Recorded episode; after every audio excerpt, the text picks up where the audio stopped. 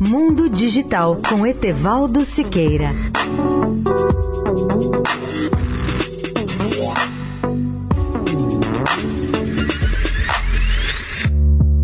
Olá, amigos da Eldorado. Nosso tema hoje é o problema do lixo eletrônico no mundo atual. O exemplo mais dramático até agora é o da China. Com mais de um bilhão e meio de habitantes, o país se tornou no ano passado o campeão mundial na produção de lixo eletrônico, com a contribuição de 70% do total do lixo eletrônico do mundo, que supera os 500 milhões de toneladas. E a grande maioria desse lixo eletrônico resulta do descarte de produtos importados. O problema se tornou tão sério que a China proibiu a importação de lixo eletrônico no ano passado e informou à Organização Mundial do Comércio, OMC, o seu veto à entrada de 24 tipos de produtos estrangeiros que continham resíduos indesejáveis. A proibição chinesa, segundo ambientalistas, apenas iria transferir o problema para os países vizinhos. Isso de fato aconteceu. O caso mais dramático foi o da Tailândia, país que é hoje considerado uma espécie de grande lixeira do planeta no tocante aos resíduos eletrônicos. Na semana passada, a polícia tailandesa denunciou a chegada ao maior porto do país de sete containers de 22 toneladas cada um de lixo eletrônico, incluindo consoles de jogos esmagados, placas de computadores e sacos de materiais com sucata. Segundo as autoridades, esse lixo eletrônico provinha de três países, principalmente Hong Kong, Singapura e Japão. Alguns desses produtos importados por empresas sem nenhuma licença necessária. O problema é que o lixo eletrônico pode, em boa medida, ser reciclado, com aproveitamento de metais valiosos como ouro, prata e cobre, mas que também pode incluir material muito perigoso como chumbo, mercúrio e cádmio, que afetam profundamente o ambiente e principalmente a saúde humana. Etevaldo Siqueira, especial para a Rádio Eldorado.